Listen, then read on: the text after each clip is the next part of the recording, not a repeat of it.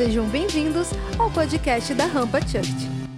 Nós estamos fazendo uma temporada que está tá encerrando hoje, que é no topo da rampa. Você está vendo aí atrás de mim aí, ó? É nossa escalada radical. Desde o do dia que nós pensamos em come é, começar essa temporada, no dia 3 de julho, nós temos trazido um histórico, passando um raio-x na igreja como a cultura do 1%.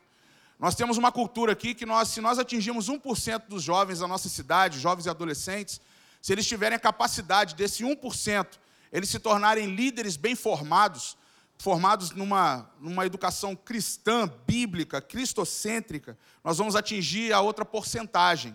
Nós vamos atingir os outros 99%. Hoje, quando o Andrés falou dos números aqui dos alunos que já passaram no, no, na nossa trajetória da Ramp School, isso me alegra muito, porque nós formamos aqui líderes na escola, nós formamos a, é, a unidade da igreja nos pequenos grupos, nas, a gente chama aqui as, as células de RG, que é rampa grupo, grupos da rampa. Nós fazemos os cultos aos domingos, nós temos projetos que acontecem às sextas-feiras aqui, nós temos projetos com os rapazes, só com os rapazes, que é esse projeto chamado Seja Homem. Na verdade, não é nenhuma afronta cultural, nada disso, é bíblico, é quando é, é uma, uma das passagens mais incríveis que eu acho na Bíblia, quando Davi fala para Salomão das responsabilidades que ele tem, como o papel de um pai falando para um filho. Ele fala assim: diante de tudo aquilo que você está herdando, seja homem para tomar decisões que vão te fazer ser aquilo que Deus realmente deseja. Então, na verdade, os nossos princípios que a gente coloca aqui é para formar por hombridade homens e mulheres de Deus. Então, a gente tem projetos aqui que vão caminhando em cada, em cada momento nosso. E nós estamos vindo nesses dois meses, julho todo e o mês de agosto, que entrou agora, debaixo de uma intensidade ministerial. Eu estava ali agora lembrando, sentado ali durante todo esse mês. Eu vou até pedir, coloca para mim, eu pedi, eu fiz, não sei se vocês pegaram aí o slide, coloca para mim o da, da trajetória da temporada, que eu vou falando aqui conforme é, eu coloquei aí, ó, tá, tá, o Sidão aí bonitão, né? É, se der para você entender aí. Mas por que, que eu estou apontando o dedo? Você vai entender é, nós fizemos durante, desde o dia 3 de julho, nós fizemos uma trajetória dessa temporada no topo da rampa, rumo ao topo da rampa. E no dia 3 nós ministramos uma introdução, nós começamos a. Eu chamei, eu particularmente chamei essas ministrações de um seminário de posicionamento. Quando você quer atingir 1% da juventude da, da cidade, é 99%, mas você precisa atingir 1% primeiro, eu coloquei na minha cabeça que nós precisamos ter palavras que nos posicionem.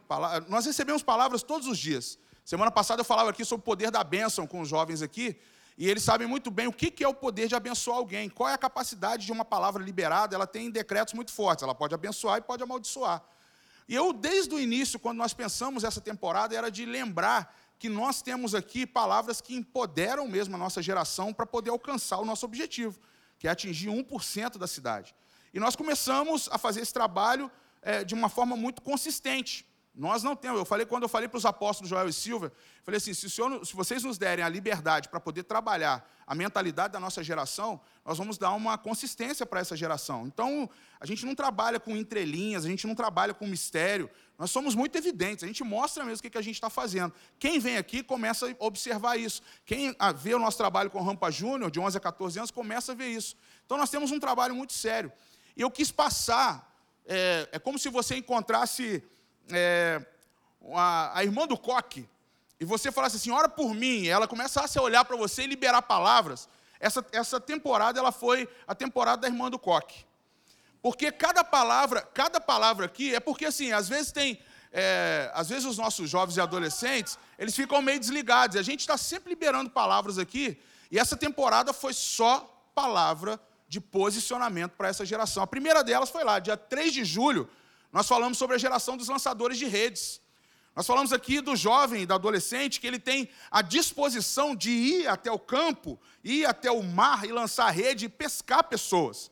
Ser pescadores de homens, pescar sua geração, saber onde tem que lançar a rede. Quando Jesus fala assim, lance a rede nessa posição aqui, é o jovem que tem a consciência de que ele tem que ir em lugares estratégicos, ele vai orar ao Senhor, ele vai abençoar a vida dele diante do Senhor, falar: Senhor, me dá o lugar que eu tenho que ganhar meus, meus amigos, meus irmãos. É na escola, é na porta de uma boate, é em algum lugar. Então, os lançadores de redes são esses. E a gente falou um pouco disso, sobre esse posicionamento dos lançadores de rede, para começar aquela escalada de subida de crescimento e maturidade. No dia 10 de julho, nós falamos sobre a cultura de aproximação, nós demos o start à temporada diretamente. Nós falamos sobre os trabalhadores da seara. A palavra de Deus em Mateus, no, Evangelho, no capítulo é, 9, Evangelho de Mateus 9, fala sobre os trabalhadores da seara. São aqueles que estão é, aptos a trabalhar, porque a colheita, a, o campo é muito grande. Nós precisamos de trabalhadores, que são poucos. Só que aí esse texto ele é fantástico porque ele nos dá a oportunidade de entender como nós precisamos estar prontos para quando Deus nos chamar. E Deus está chamando o tempo todo. Uma frase que eu uso muito: o tempo é curto, a oportunidade é única e a urgência é muito grande. Gente, o alarme está ligado. O apóstolo hoje mostrou lá para o Projeto Vida, para a nossa igreja, mãe. Mas eu quero falar para vocês: há muito tempo nós falamos aqui que essa geração precisa levantar trabalhadores da seara. Porque nós precisamos pregar a palavra de Deus para a nossa geração. Filhos e filhas nessa terra estão precisando ouvir a mensagem, e é você que vai ser usado por isso. Então é uma palavra profética liberada sobre posicionamento. No dia 24 de julho, nós falamos sobre a cultura do, é, dos, dos, do investimento da rampa, o impulso. Falei sobre encorajadores e uma igreja vibrante. Atos 11, Paulo e Silas. Nós começamos a, a desconstruir algumas coisas para mostrar para você quem são aqueles que são cheios do Espírito Santo, que estão aptos a fazer o seu trabalho, aptos a estar é, tomando posse de serem lançadores de rede, de serem trabalhadores da seara, mas que vieram para encorajar uns aos outros. A igreja vibrante é aquela que encoraja. Eu tenho certeza aqui que alguns pais vão dar testemunhos de que seus filhos estão sendo encorajadores na sua casa. Isso aqui que alguns familiares estão vendo hoje, deles se formarem, é um encorajamento para você, pai e mãe, que um dia talvez você pensou assim: meu filho não vai dar em nada, ele não está querendo nada, meu filho só fica em casa fazendo nada, mas ele está buscando, estudando, aprendendo a palavra, e agora a responsabilidade dos nossos alunos e dos jovens da rampa, os adolescentes da rampa, é viver a palavra intensamente, é 100% da palavra. Porque aqui a gente só se concentra domingo. Então a gente não fica é, prendendo o filho dentro da igreja. Você não fica pensando isso. Porque se eles estão falando para você que está vindo para a igreja durante a semana, tem que rever conceito. E pergunta para o pastor se realmente eles estão vindo. Apesar que a gente tem alguns eventos à parte. Nós fizemos Mega RG esse mês, nós, é, mês passado, né? Nós fizemos ontem o Reator. Nós temos aí alguns projetos evangelistas com refletor, que está um projeto novo que está nascendo. Nós estamos fazendo algumas coisas. Só que todos esses eventos são preparação para que eles vão para a cidade e façam o trabalho deles. Por isso nós somos uma igreja que encoraja e vibra. E aqui, dia 3, nós, nós começamos, na verdade, a falar sobre o exemplo de boas novas. Domingo passado, dia 31 de dezembro, na verdade, de julho, nós falamos sobre Tito. Nós estamos falando aqui sobre o, o exemplo de moderação. É o jovem que é equilibrado. Ele não tem, é, ele busca no Senhor não ter problemas que possam atrapalhar ele a ter uma linguagem sadia, a ser alguém que realmente se posiciona. E nós falamos isso aqui na semana passada. E hoje, eu quero rapidamente, eu vou fazer uma leitura, porque hoje eu sei que vocês já ouviram muitos decretos aqui hoje, por meio de, dos professores, dos alunos falando. Mas eu quero que você abra aí, você já abriu, Atos 16, no capítulo 16, verso 23. Abre aí, por favor. Quero fazer uma leitura com você de nove versículos, até o verso 34. Pode deixar esse o Sidão bonitão aí. Eu quero, eu quero falar sobre a transformação e os libertadores de cárcere. Coloca o título, coloca o título para mim, põe o próximo aí, vai lá. Tirar o Cid um pouquinho. Momento, reflexão na mesa. Próximo slide. Obrigado. Título. Isso. Aí, coisa linda. Obrigado, meninas. Então, olha só, abre aí, 16, 23. Olha o que o texto diz. Vou fazer essa leitura para você. E depois de lhes darem muitos açoites, os lançaram na prisão, ordenando ao carcereiro que os guardasse com toda segurança. Este, recebendo tal ordem, levou-os para o cárcere interior e prendeu os pés deles no tronco. Está falando aqui de Paulo e Silas, os enviados do Senhor para que pudessem fazer as viagens e começassem a pregar. Eles estão pregando aqui na região de Filipos. E aqui está acontecendo algumas histórias bem interessantes. Eles encontraram Lídia, ela se converteu, começaram a encontrar uma, uma situação com uma jovem que fazia adivinhações, e agora eles estão, estão presos no cárcere porque um grupo de pessoas fez uma, um, um complô, uma tramóia aqui para prender Paulo e Silas. E aqui está acontecendo exatamente o momento da prisão deles. Eles lançados na prisão, ordenam a um carcereiro, a um soldado romano que trabalhava nos cárceres das prisões, que guardasse com toda a segurança. Este, verso 24, recebendo tal ordem, levou-os para o cárcere interior e prendeu os pés deles no tronco. Por volta da meia-noite, Paulo e Silas oravam e cantavam louvores a Deus. Primeiro ensino nosso aqui. Está num momento muito difícil da sua vida, ore e louve ao Senhor. Igreja, quando você estiver num momento muito difícil, ore e cante ao Senhor. Igreja, quando vocês estiverem num momento muito difícil, quando você vê que é uma prisão, quando você vê que é algo que está te angustiando, quando você vê que é algo que está te maltratando, quando você vê que é algo que está indo contra a tua vontade, contra você, faça como Paulo e Silas. Orem e louvem ao Senhor. É o que eles fizeram aqui por volta da meia-noite. Paulo e Silas oravam e cantavam louvores a Deus, e os demais companheiros de prisão escutavam. Os homens não estavam entendendo nada, mas eles escutavam o louvor que saía dos lábios daqueles homens. Como eles estão presos, alguns falam, estudiosos falam que era de cabeça para baixo, acorrentados os pés, e esses homens começavam a louvar e glorificar o nome do Senhor. Então é algo assim muito louco está acontecendo aqui. Verso 26. De repente, aí vem um fenômeno.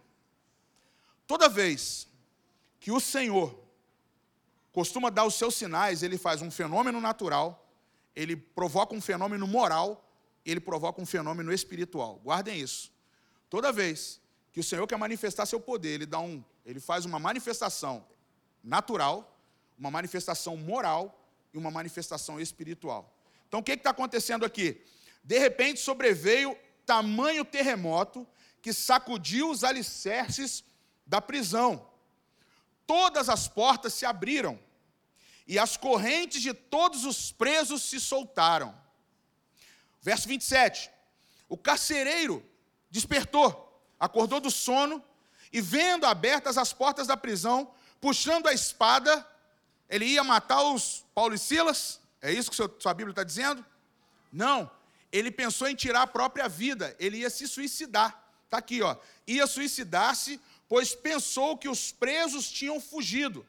Mas Paulo gritou bem alto: Não faça nenhum mal a si mesmo. Estamos todos aqui. Nós não fugimos. Nós não fomos para nenhum lugar. As prisões estão abertas. Mas pode ficar tranquilo, carcereiro. Nós não saímos do lugar onde nós estamos. Nós continuamos aqui. Então fique calmo, não tire a sua vida. Uma pausa.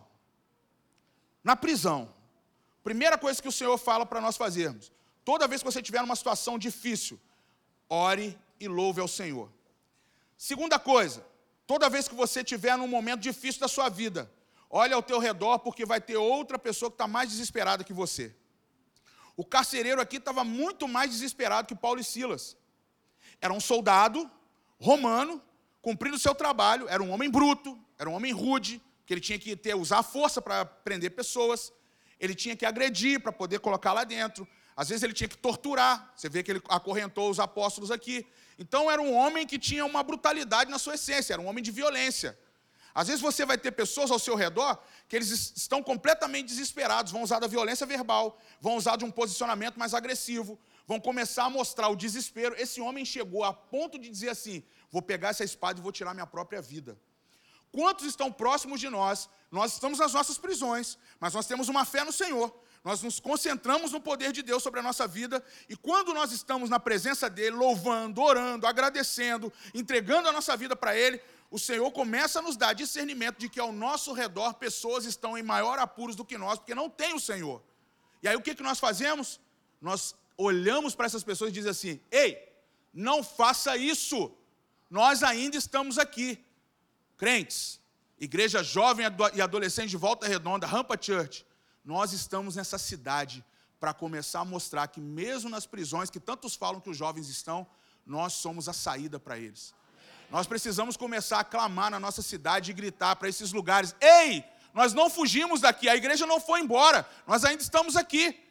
As portas estão abertas, mas nós ainda não saímos. Nós estamos aqui, espera um pouco, não tira a tua vida, não. Sabe o que, que a palavra de Deus nos ensina aqui? Se você tem amigos, se você tem amigas, se você tem parentes que estão tentando tirar sua própria vida, que estão tentando suicidar, que estão tentando se matar, que estão tentando achar alternativas erradas para a sua vida, você precisa usar o seu megafone, você precisa usar a sua voz e gritar: Ei, eu já estou liberto, mas eu fiquei aqui para trazer você junto comigo. É o que a palavra está nos ensinando. O carcereiro despertou do sono e vendo abertas as portas, isso aqui dá muitas, gente, dá muita, muita forma de você entender esse, esses sinais da palavra. Esse carcereiro estava dormindo.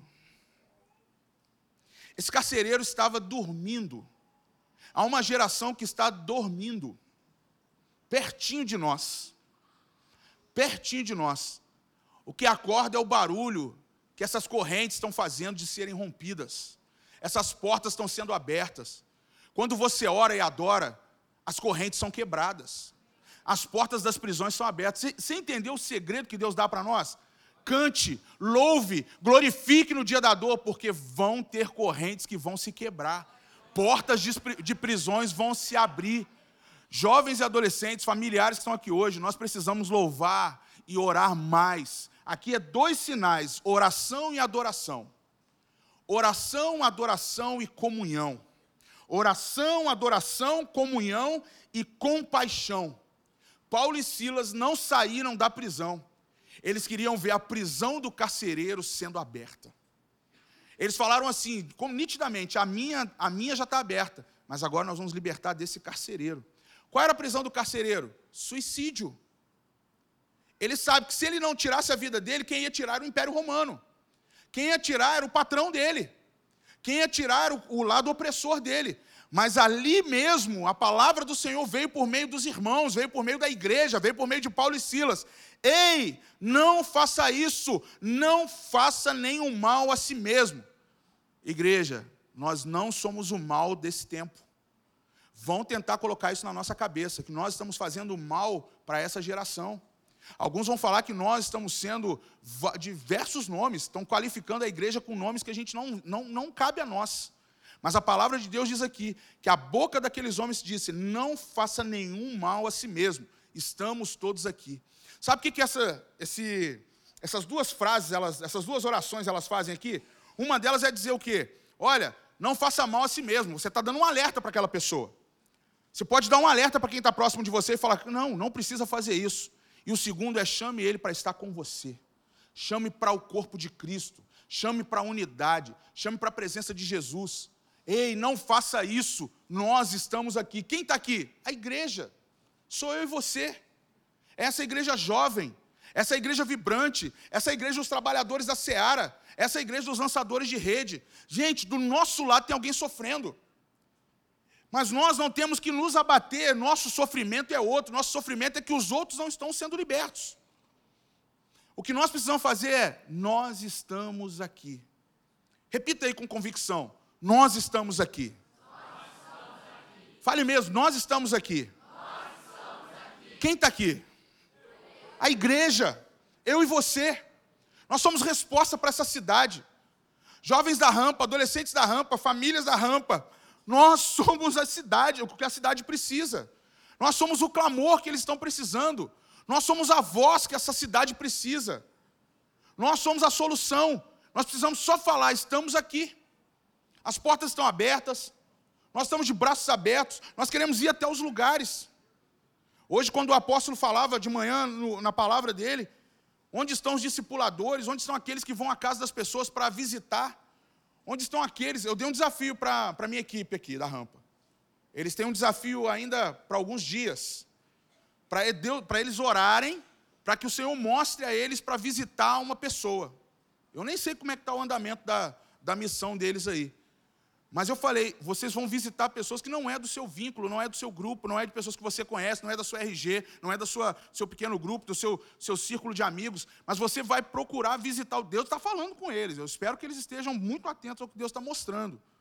Hoje aqui é até uma grande oportunidade, tem famílias que a gente não conhece.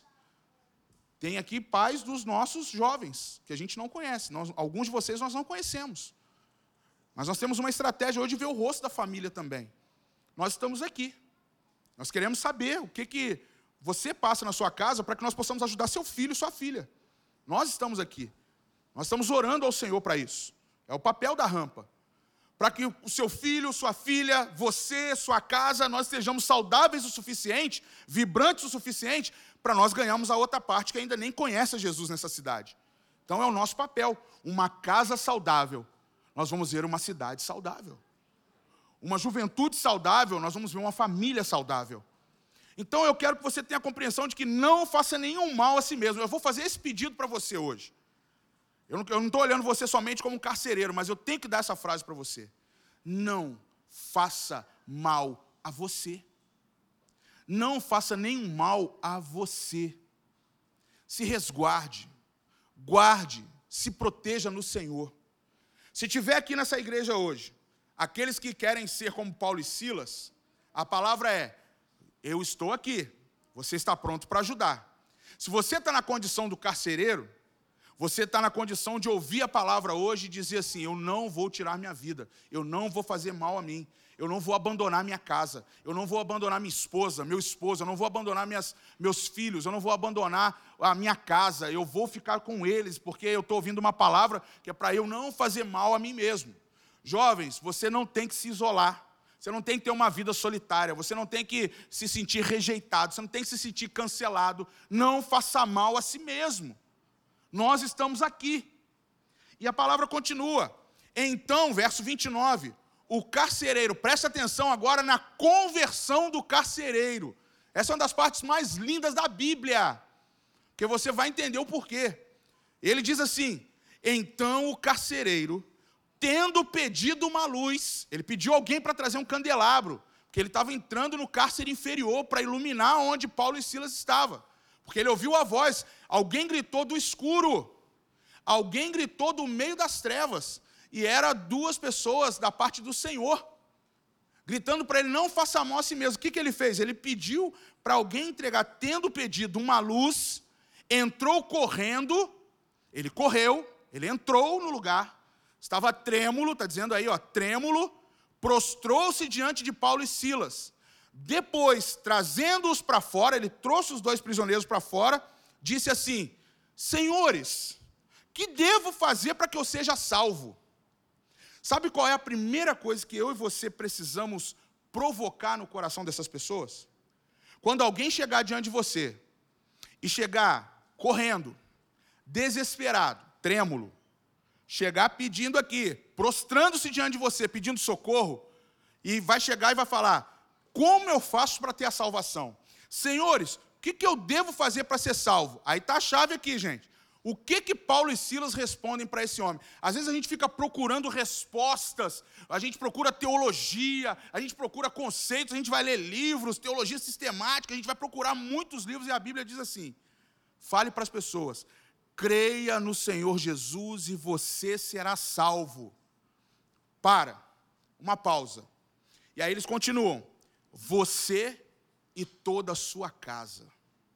Preste atenção. Creia no Senhor Jesus e você será salvo. Você e toda a sua casa. Eu vou abrir um parênteses aqui, porque isso aqui é um fato muito importante. Por que, que uma frase tão simples trouxe tanto impacto na vida desse homem? Por que, que o carcereiro acreditou que quando aqueles homens disseram assim, creia no Senhor e você será salvo? Porque Paulo e Silas já estavam vindo provocando, pelo testemunho deles em Filipos, eles tinham convertido Lídia, que era uma vendedora, uma empreendedora daquela época. Logo depois eles encontraram uma adivinhadora, uma mulher que estava debaixo de espíritos imundos, e ela estava fazendo adivinhações, e eles libertaram aquela mulher e ainda desfez uma conspiração em volta daquela mulher. E ali eles já estavam vindo dando testemunho. Deixa eu te falar uma coisa. A única coisa que evidencia que você pode falar que alguém pode crer em Jesus é o testemunho que você dá de transformação de vida de outras pessoas. Tem muitos de nós que estamos tentando salvar pessoas, levar para a salvação, mas o nosso testemunho é péssimo. Paulo e Silas vieram construindo uma história e as pessoas começaram a observar os passos daqueles homens. Quando eles foram para o cárcere, com certeza aquele carcereiro ouviu assim: eles estão mudando a cabeça de muita gente aí, falando de um tal de Cristo.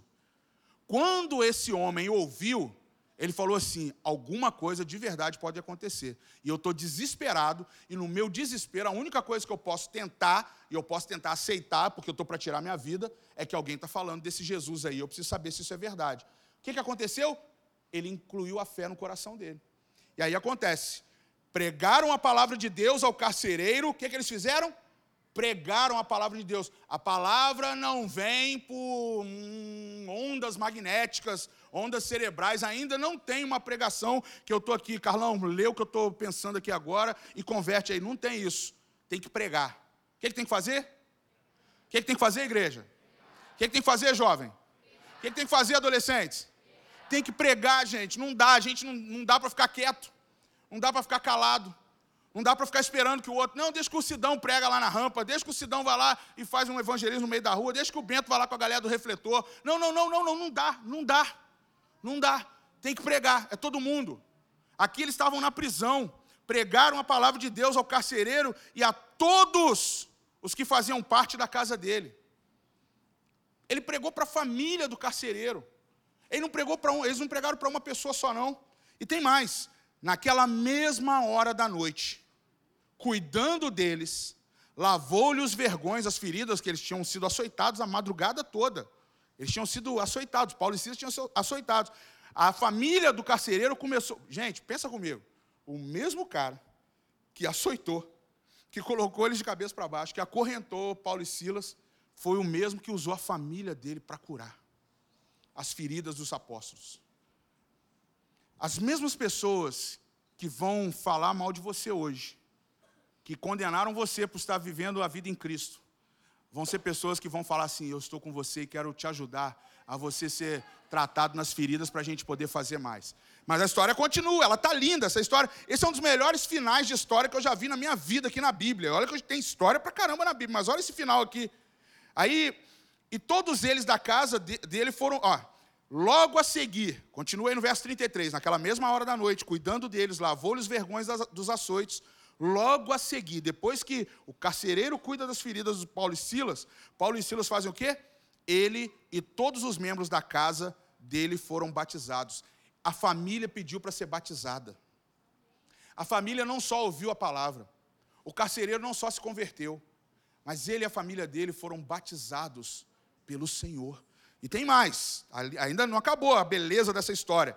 Então, levando-os para sua própria casa, levou para a casa dele, deu-lhes de comer, eles fizeram uma ceia. O negócio está ficando melhor ainda. E com todos os seus, com toda a sua família, manifestavam grande alegria por ter crido em Jesus. Qual que é a alegria, Antônio? A alegria é que todos eles creram em Jesus. A alegria não foi comer junto, não foi sair para o McDonald's, para o Bob's, a alegria não foi chegar e ter ali o batismo, a alegria foi porque todos creram. Sabe quando nós vamos ter plena alegria? Quando todos nós aqui crermos no Senhor Jesus. Quando todos nós cremos no Senhor Jesus.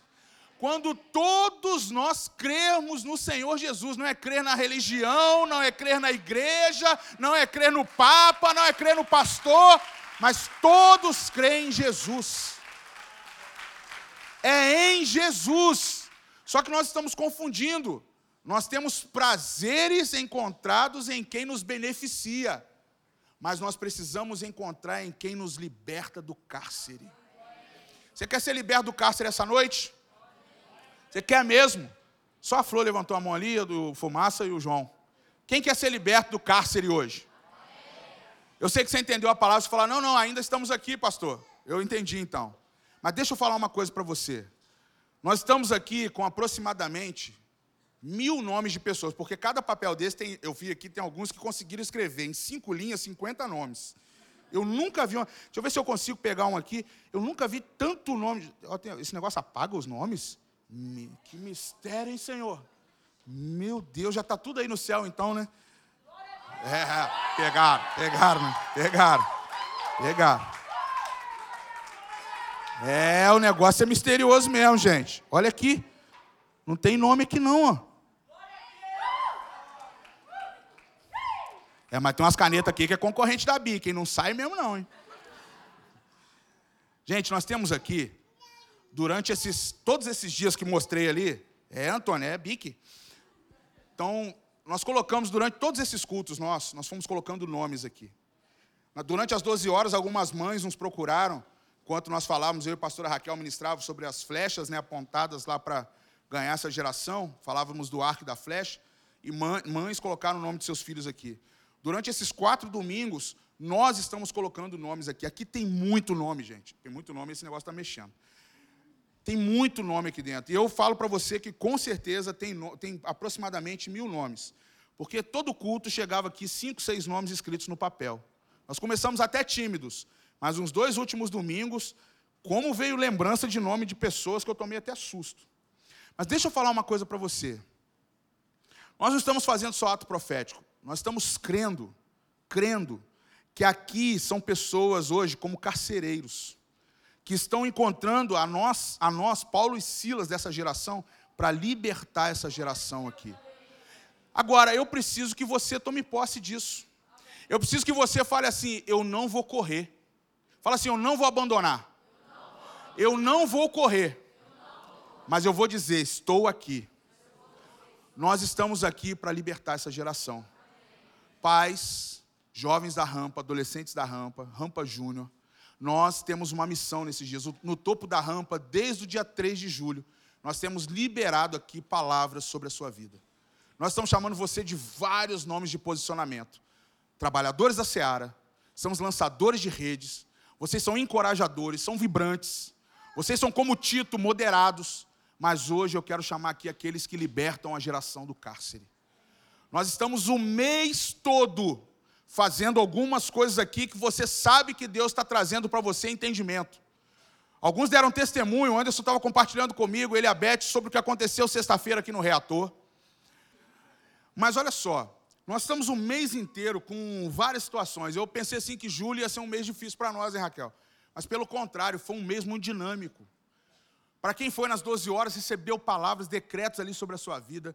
Quem veio nesses cultos de domingo, quem veio na Mega RG, viu ali salvação de jovens num evento de colheita nosso. As RGs durante toda a semana acontecendo. Nós, temos, nós estamos fazendo aí reuniões para fazer o, o esse é, estratégia de evangelismo na rua. Gente, nós estamos respirando o conhecimento que essa igreja tem para poder provocar libertação de cárceres de uma geração. Só que você precisa entender, você tem que falar assim, Senhor, abre a minha mente, porque eu preciso entender o que está acontecendo. Porque tem uma igreja, tem um grupo de jovens, tem a cidade. Eu tenho aí o Léo, meu amigo, pastor aqui da Igreja Batista do Retiro.